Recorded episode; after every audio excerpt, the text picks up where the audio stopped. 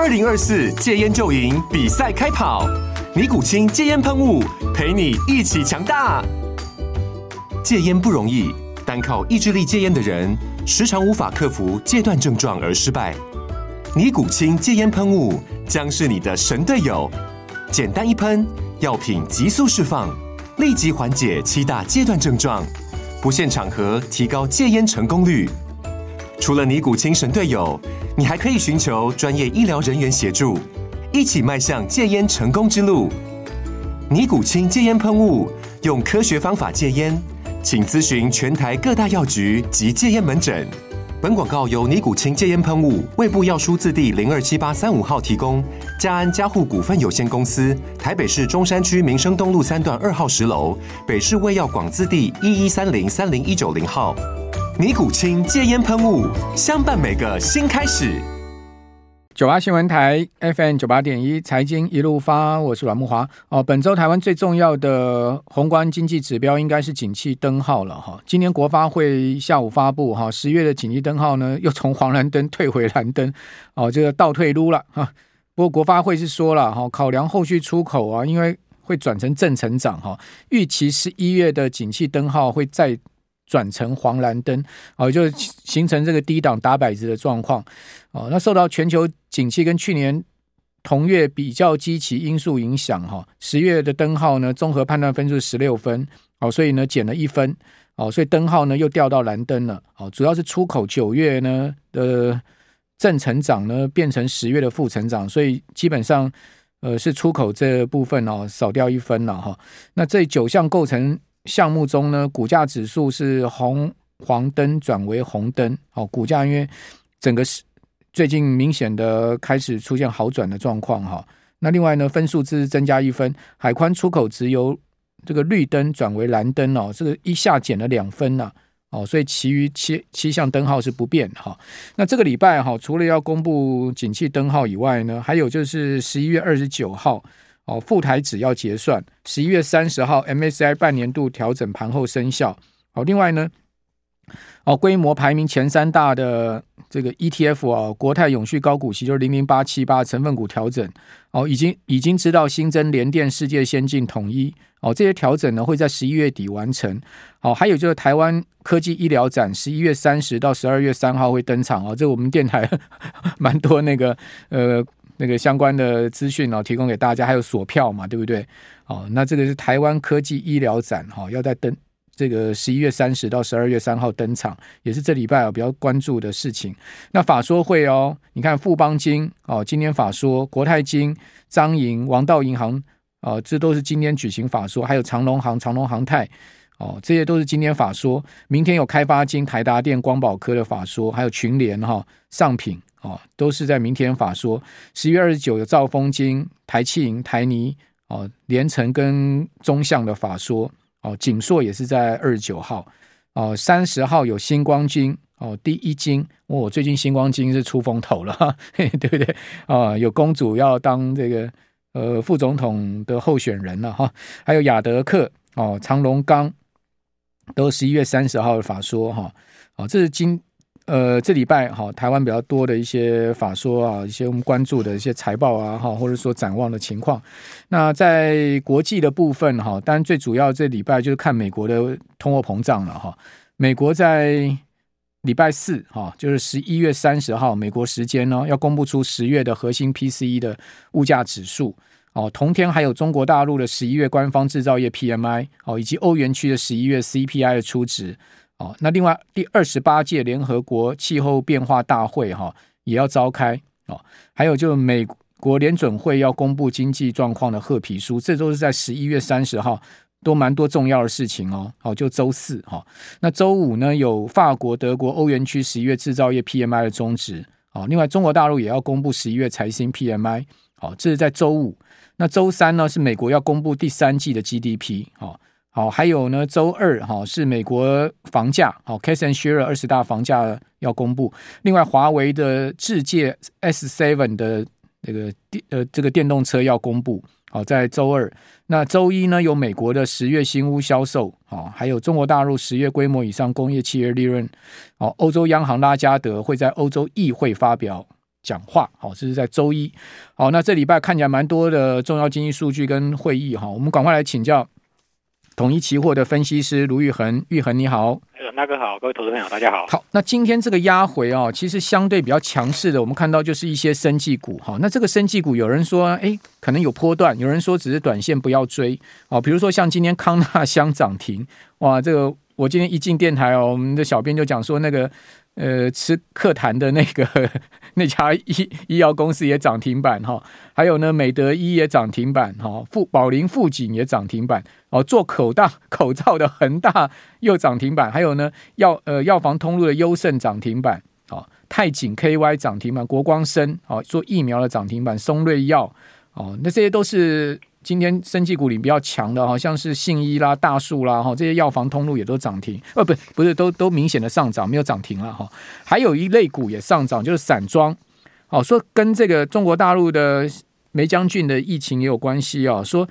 呃，因为大陆的多病原疫情爆发哦，原物料回补力道看起来是有这样的情况哈，主要联动铁矿砂跟煤炭运输的 BCI。就波罗的海的海峡型的指数哦，最新报价居然飙涨了二十六趴哦，弹升到一个月的新高，推动 BDI 指数啊，就是波罗的海综合运价指数也涨了十三趴哦，创下一个月的高点。所以你看到像中航啦、新兴啦、裕民啦，今天大家都是在半根涨停板上下哦，正德、惠阳、KY、四维行也都涨三趴哦。那这些上涨是有实质的题材跟基本面吗？还是说就是只涨一天呢？好，那其实从生技类股这一块来看，新生技类股最近刚好就是第一个选举嘛，政算是政策题材。那第二个又是刚好最近这个中国梅将军的一个疫情的一个爆发，所以生技类股搭上了这波题材。不过，其实在今年生技类股都有一个惯性啊，就是大部分都是在台股不涨，或是台股在这边做一个震荡拉回的时候的资金短暂停泊。所以生技类股的部分，我个人觉得呃。不见得这个涨势能够持续，除非这个梅将军或是政策题材这边能够有一些去做一个延续哦。那基本面的部分，我觉得并不见得能够一一并的跟上，所以这个部分我觉得大家投资朋友除了做短线以外，中长线的话可能要特别去做一个留意，因为政策题材的话，我想会跟随着这个民调起起伏伏，而不见得一直都会是一个呃长期的这样子的一个趋势。那第二个就是在原物料的部分哦，那当然在散装的部分受到这个中国这边的一个影响。那再来，其实在今年的航运都可以算是没什么动了，所以在年底的部分可能搭配到呃一些做账的行情以外，那刚好搭上这个散装的报价。跟着去往上去做一个拉抬，所以我觉得反而是在航运的这一块，能不能够有一些延续性，值得大家去做一个留意哦。那其实，在今天中国疫情拉起来之后呢，整个盘势虽然是走一个震荡下跌，而且台股这边是一次就 呃跌破了我们的十日均线嘛，那所有的技术指标都呈现一个明显的要去做一个拉回修正这样子的一个态势，所以在短线上，我觉得呃大家第一个。呃，追应该说追空的话，可能第一个还是要小心一点点，因为毕竟现在仍然是一个十二月份是一个比较容易上涨的一个月份。如果追空的话，要随时找到一个停利的一个位置。现在今天十日线是贯破的，但是因为礼拜三就马上是复台结算了，那这个复台显然是一个比较偏多结算的机会是比较大的。礼拜四又是一个 MSCI 的调整啊，尽管说 MSCI 的调整并不是把。应该说是台股应该仍然是调降的状况是比较多的，但是呃，MSCI 调整跟负台结算摆在一起的这种二五八十一的月份呢，呃，其实通常是表现不会太差的，而且我们今年十一月已经是一个大红 K 了嘛，那十十二月份刚开始的这一段时间，我们大家可以去留意，也许 MSCI 的调整会是这一个大多头在这边开呃的一个转折，一个做一个休息哦。那因为从形势面上面来看，最近刚好从十一月底到十二月初，蛮多的法说，然后马上又接着这个营收公布，所以在这一段时间，其实我觉得大盘拉回的话，第一个并不用太过悲观哦。梅将军这样子的一个影响冲击，我觉得跟新冠肺炎比起来，其实还是有明显的一个程度上的一个差距。对，基本上。WHO 已经说了嘛，它不是一个新病毒，对，不是一个新病毒。他说呢，这个新冠疫情啊，最早是在中国大陆发生哦，是四年之后哈，这个从最早发生到现在已经四年了哈。那最近呢，在大陆的北方啊，尤其是儿童啊，哦，这个呼吸道传染病大增哦，哦，那这些正在快速增加的呼吸道疾病到底是什么？哦，北京是说呢，这是已知的病毒啊，而把它归因于跟新冠大流行限制结束之后的第一个寒冷冬季有关。哦，那根据法国广播电台的报道说呢，尽管存在诸多不确定性，世卫组织跟其他专家在现阶段并不倾向它是一种新的病毒。所以听到这个地方稍微安心一点了，因为它既然它不是一个新的病毒，就好对付嘛，哈。不像那个到时候。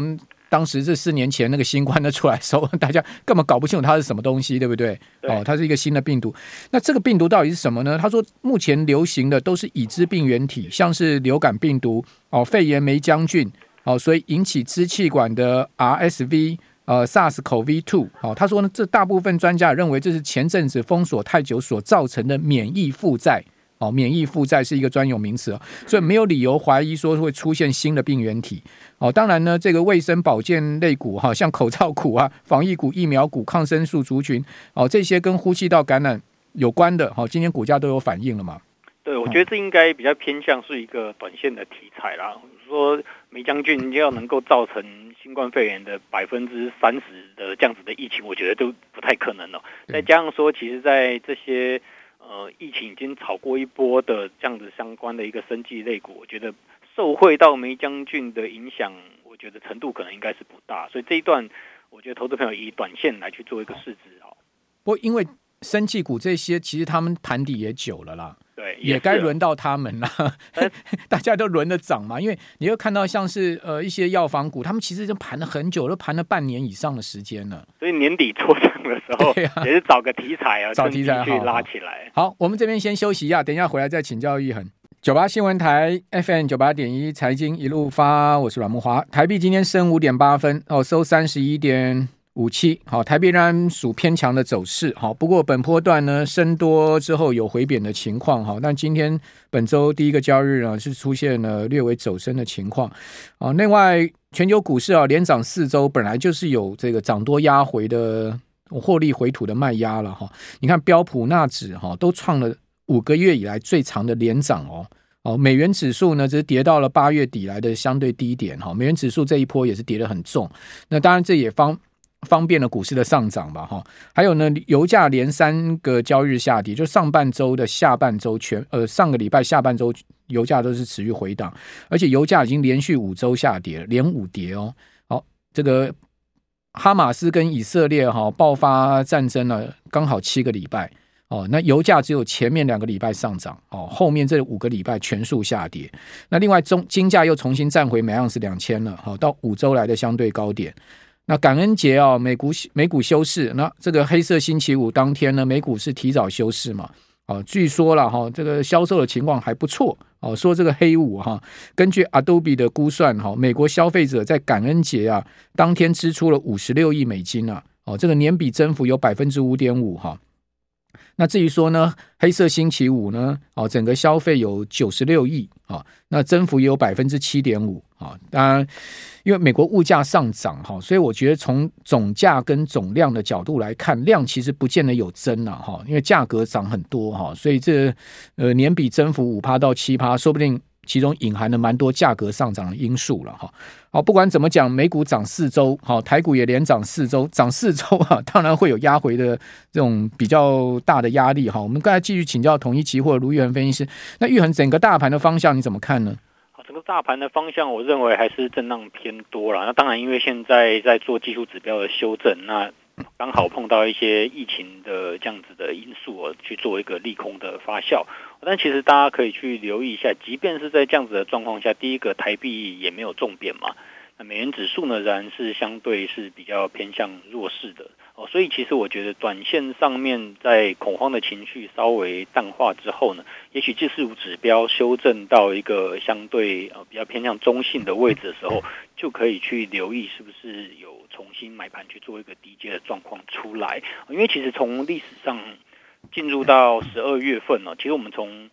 呃近十年是上涨八十趴。十五年是八十七趴，一九八八年以来是七十七个 percent，十二月都是上涨的。嗯，所以简单来说，如果十二月没有发生惊天地泣鬼神的这种非常大的事件以外 的状况下，大部分十二月是比较容易上涨的，这是一个统计的事实啊。哦，那其实，在十二月的部分，重点当然又放在前半个月。前半个月这一次到十二月十五号是美股的四五日，也就是他们的期货结算。我在他们期货结算之前呢，外资应该还会是一个呃比较偏向参呃更更偏多参与的这样子一个情况。哦，但是在结算之后呢，外资放假由内资主导办事。那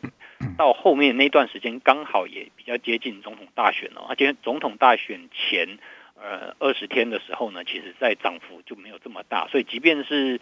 呃，我觉得在这一波啦，可以做到十二月中，甚至如果好一点的话，到十二月下旬，其实都还算是比较震荡偏多的盘形。那现在这边做一个拉回修正啊，跟今天是跌破十日线，那其实我觉得比较大的呃支撑位置，我们如果从选择权的未平仓来去看的话，我们看。如果从周选的角度上面来看，最最大未平仓量是大概落在呃万七的附近。那其实从月选的角度上面来看，万七也看起来是有比较大的一个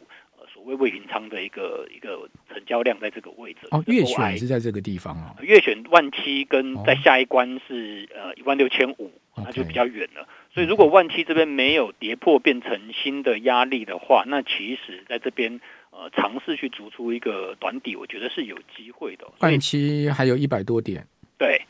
所以如果假设说了这个礼拜，假设今天去修正，这个礼拜去修正到万七的话，其实所有的技术指标应该就会回到一个相对比较中性的位置。如果多方要在那边尝试去做一个买盘的介入的话，会是一个蛮不错的一个时间点。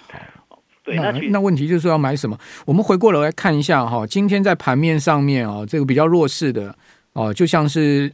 像金相光是跌停嘛，红捷科 PA 三雄里面红捷科跌停嘛，哦，另外呃稳懋跟全新也都明显压回，哦，另外 AI 特弱的就是散热，好，还有机壳相关的，你看像旗红双红哦都明显下跌，旗红还跌了快八趴哎，哦，双红也是跌了二十块之多哈。还有就是像台光电呢、也是跌得比较重哦。那这些你到底觉得说他们压回是可以买呢，还是说看看就好呢？哦，这些 AI 股啊，今天怎么会跌得这么重呢？是因为辉达传出来说晶片在中国大陆的那个新的降规版要 delay 吗？还是说台积电这个所谓成熟制程要折扣这些事情呢？我觉得它其实都有一些反应，因为其实，在这一波 AI 股，除了原本就比较弱，像是广达、伟创这边筹码算是比较凌乱，那最近。看起来又是要挑战之前的一个低点，这样子的原本就比较弱势的以外，像散热是原本比较强势，但是在这几天开始变得拉回的幅度是比较深。其实因为散热今年在 AI 下跌的时候，其实他们都没有跌到，所以我觉得他们是呈现一个补跌的一个状况。那其实整体来看，AI 的这个整个产业哦，其实它真正爆发的年份应该是在明年呢。所以在今年的年底这一段，它如果没有再进一步往上攻，我觉得还算是正常的一个范围。但是因为因 AI 大部分今年都涨蛮多的，然后再加上说筹码算比较凌乱，那如果又没有一些题材去做一个支持的话，那其实短线上这边就比较容易陷入稍微弱势的一个整理哦。那我觉得在年底这段时间比较容易上涨的，第一个当然就是所谓的集团做账。的这些相关的一些个股，比如说有联电、联发科这些集团，或什么华新集团，大家可以去做一些留意。啊，再来其实就是投信在接下来十一、十二月的一些换股所琢磨的，比如说像是国民 ETF 零零八七八，在这一次换股有可能因为 MSCI 的调整。有可能会进来的，那大家其实有些投资人都很聪明哦，先去投进投信的网站看，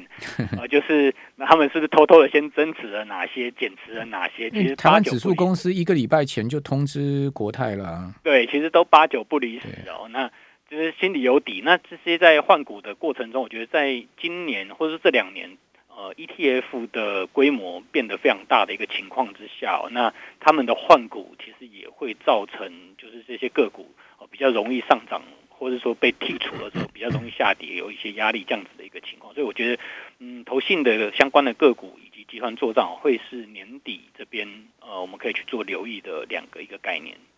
好，所以投信换股的概念对不对？然后集团做账的概念是你比较觉得这波压回可以进去的。对。对那之前涨多的，可能在年底就不见得还会有。股王今天破月线呢，破三千，同时破月线，那破月线可以买吗？股王破三千，破月线看起来已经压回一阵子了，连续两周周 K 线收黑耶。短线上你说有没有反弹机会？当然破月线之后恐慌，如果出尽呃利多出尽，哎利空出尽的话呢，那是有反弹的机会。但是呢会破到月线，代表它显然是呃有一些状况问题嘛。那当然是、啊、股王出状况，会是什么状况呢？当然是去观察说它在呃接下来的一个走势哦。那第一个破月线之后是呈现一个破底翻啊，比如说如果明天开始收红，然后呢把。能够在这个礼拜把今天的黑 K 吞掉的话，那你就可以暂时把这个股王这次破月线视为是一个破底翻。哦，那如果股王是一个破底翻的话，那我认为在指数的部分应该也也是比较偏多的一个发展。但是如果股王在这边破了月线之后迟迟站不回去，那整个盘势呢可能就会由高价股这边呢开始做一个拉回修正，那台股其实就比较容易陷入一个。更为长期的一个一个在万七附近去做个整理的状况。好，其实今天股王表现哦，整体而言是比大盘强了。这上半场哦，因为它是其实在过中场之后跌破平盘嘛。哦，其实你看到上市柜指数很快哦，十点过后就破平盘，而且是一路往下杀哦。哦，所以股王是在过中场破平盘，不过呢，它破平盘之后呢，就加速下压，居然收盘就跌了一百块，跌了三趴之多哈。那又感觉起来，它下半场又比大盘更弱，因为大盘也就就跌不到一趴嘛。其实除了台股以外，我其实其实最近大家可以去留意黄金哦。黄金这一次上两千呢，对，算蛮强的、嗯、哦。因为美联储不升息的概率是越来越高了。那接下来假设股市有一些风吹草动，那黄金又是一个相对的一个利多的一个产品。所以黄金虽然上两千附近是是比较贵，但是我们发现说它的多头趋势是比较强。谢谢卢玉恒，谢谢。